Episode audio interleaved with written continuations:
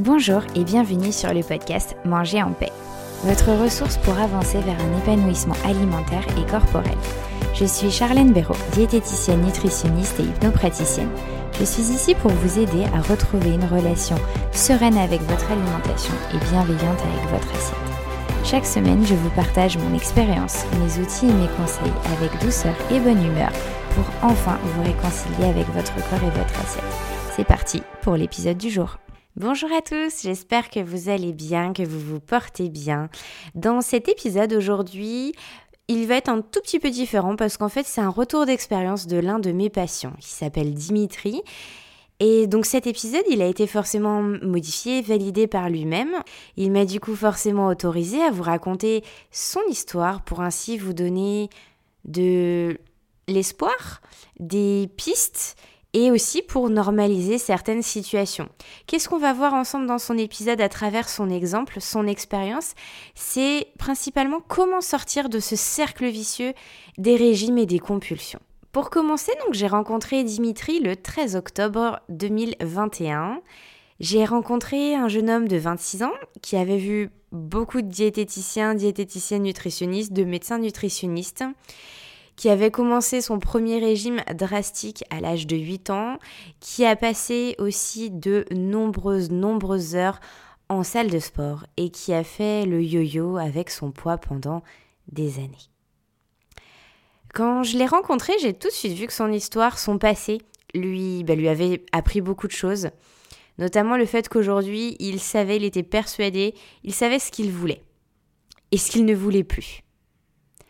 Dès notre première séance, son but, c'était vraiment avec nos consultations de réapprendre à manger, de retrouver le plaisir de manger, de faire la paix avec son assiette. Et tous ces magnifiques objectifs lui permettraient du coup bah, de maigrir, forcément, de maigrir pour sa santé, pour retrouver confiance en lui, pour aimer son corps, etc. Il savait aussi que grâce bah, à son passé, toutes ces choses qu'il avait pu tester et qui n'étaient pas durables, que ce n'était plus ce qu'il voulait. Il venait donc me voir en consultation pour me demander justement une solution cette fois-ci durable pour atteindre ses objectifs. Pour vous en dire un peu plus sur lui, parce que bah, c'est important, c'est même essentiel de prendre en compte la personne dans, dans, sa globalité, que je vous explique aussi son contexte personnel, professionnel, parce que c'est plein de choses qui vont jouer sur son comportement alimentaire, sur son poids, etc. Dimitri, il a un travail très très très stressant. Il a fait des crises d'angoisse, il a aussi de nombreux troubles digestifs, beaucoup d'RGO, de crampes, de ballonnements. Il a des compulsions et leur fréquence, elle est très aléatoire et ça va surtout dépendre des périodes, de ces périodes de stress notamment. Pour lui, il a l'impression de manger en très grande quantité. Il a une vie sociale bah, qui est bien présente. Hein. Les bars, les fast-foods, voilà, vont être présents chaque semaine, euh, chaque week-end notamment.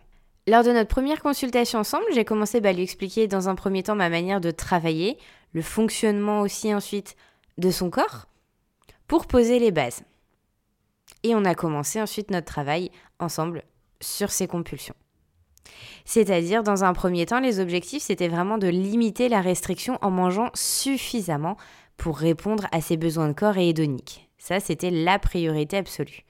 On a commencé du coup par instaurer ensemble hein, un bon petit déjeuner bien équilibré qui lui fait bien plaisir et réintroduire les féculents aux repas principaux. Plus, commencer à observer avec curiosité et bienveillance sa sensation de satiété en fin de repas. Juste voir comment c'est, simplement observer.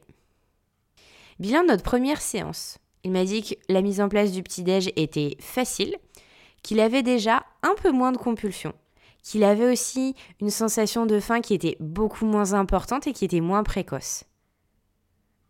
Il m'a aussi indiqué qu'un déclic, qu'un déclic s'était passé et qu'il avait compris l'importance de la psychologie alimentaire. Et que comme un déblocage était, était enclenché.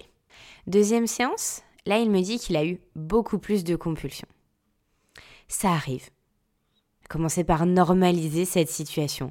Que quand on commence un suivi, bah, la pente, elle n'est pas forcément toujours descendante. Et c'est normal, c'est OK. Après l'avoir rassuré, on a bah, investigué pour clarifier un petit peu le pourquoi du comment. Et en fait, on a rapidement pris conscience, tous les deux, qu'il avait eu des semaines beaucoup plus stressantes toujours aussi stressante au niveau pro, mais là aussi au niveau perso, qu'il avait très peu dormi, qu'il était très fatigué, et bah qu'en fait la nourriture c'était son refuge. On a terminé la séance avec plusieurs questions en suspens. Refuge à quoi? Quelles sont les principales émotions présentes avant les crises? Est-ce que c'est de la colère? Plein de, voilà, des points d'interrogation par rapport à, par rapport à ça. Troisième séance, les compulsions étaient toujours aussi présentes. La fatigue commençait à vraiment vraiment s'accumuler, il était vraiment épuisé physiquement et mentalement. Le bilan de la séance pour lui, ça a été de retenir que c'est ok. C'est ok d'être fatigué, c'est ok d'avoir des compulsions, de commencer un petit peu à, lâcher, diminuer peut-être la pression en tout cas par rapport à nous, par rapport à nos séances. C'est ok. Une cure de magnésium. Et puis, on avait décidé ensemble, à l'heure de la prochaine séance, d'essayer l'hypnose première séance d'hypnose euh, ensemble, l'intention c'était de développer ses ressources intérieures, ses pensées positives, le lâcher-prise et la tolérance. Cette séance lui a fait beaucoup de bien, lui a permis justement à sa grande surprise de, de lâcher un petit peu et, ça c'était bah, c'était génial, c'était top.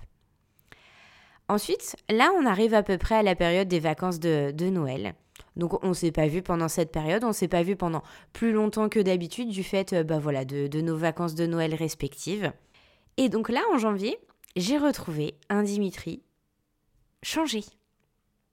Un Dimitri d'une part qui était reposé parce qu'il avait eu enfin 15 jours de vacances. Un Dimitri qui s'était aussi beaucoup répété c'est ok. Ce post-it qu'il avait gardé et qu'il s'était répété très très souvent, c'est ces deux mots très simples qui lui ont fait beaucoup de bien. Parce qu'en fait, grâce à ces simples mots, il a commencé à enfin s'autoriser à se faire plaisir. Et en fait, ce qui lui a permis de diminuer ses compulsions. La pleine conscience aussi, manger en pleine conscience qu'on avait évoqué dans notre troisième séance, lui a aussi permis d'augmenter son plaisir alimentaire, son plaisir gustatif, le plaisir autour de repas, et aussi du coup d'avoir une conséquence positive sur ses compulsions en les diminuant encore plus. Et puis, grâce aussi à son suivi avec une psychologue, il a mis en place quelque chose de très très très bénéfique. Chaque jour, il faisait quelque chose, une chose, pour prendre soin de lui, pour lui faire plaisir, pour se faire du bien, lire, du sport, des jeux vidéo. Et le bilan, ça a été que, eh ben, il y a eu plus de compulsions. Il y en avait plus. Quand on s'est revu en janvier, ça faisait quelques semaines où Dimitri n'avait plus de compulsions. Il était ravi, il se sentait mieux, il était reposé. Il avait joué sur plein de petits domaines, en fait, plein de petites choses qui ont eu plein de petits impacts positifs. Le bilan de cette autre séance, il voulait, il souhaitait choisir d'améliorer cette fois-ci la qualité de son repas de midi, pour que celui-ci soit quand même plus rassasiant, plus satiétogène, puisque ça c'était un facteur important puisqu'il avait quand même encore faim dans l'après-midi, et bien sûr continuer de prendre soin de lui, de se foutre de la paix et de continuer de chaque jour avoir un moment pour lui, pour lui faire du bien. Il a compris aussi que et ça c'est Dimitri qui, m'a fait, qui, qui, a, a insisté pour rajouter ces mots, qu'il n'était plus son propre ennemi. Il a compris que être dur avec lui-même ne lui apportait pas de solution. Que son rapport à la perte de poids avait évolué qu'avant il voulait juste perdre du poids, point barre. Peu importe entre guillemets à quel prix. Maintenant, c'est différent. Maintenant, il souhaite perdre du poids sainement, sans mettre en péril, sans faire du mal à son corps et à son esprit. Il ne se voit plus comme son ennemi, mais plutôt comme son allié. Il a conscience que continuer à apprendre à se foutre la paix, entre autres choses, est important pour prendre soin de lui. Il sait aussi que ces pulsions, elles peuvent réapparaître. Et en même temps, que celles-ci, dans tous les cas, même si elles réapparaissent, ce sera sûrement déjà plus à la même fréquence et à la même intensité, mais surtout qu'elles ne l'impacteront plus comme avant. Au niveau émotionnel, il y aura plus cette peur excessive, et surtout qu'il ne verra pas ses compulsions comme un échec, qu'il va dans tous les cas continuer de progresser, d'avancer, de prendre soin de lui, de son corps et de son esprit. Et je le rejoins quand il me disait qu'il avait eu un, déclic sur l'importance de la psychologie alimentaire. Son importance, l'importance de travailler sur son comportement alimentaire. Et que petit à petit, avec des hauts, des bas, des petits pas en avant, sur le côté, en arrière, de nouveau en avant, eh ben on avance. On avance ensemble. Voilà le retour de Dimitri, de son histoire, d'une partie de son histoire, les, plus, les mots les plus importants.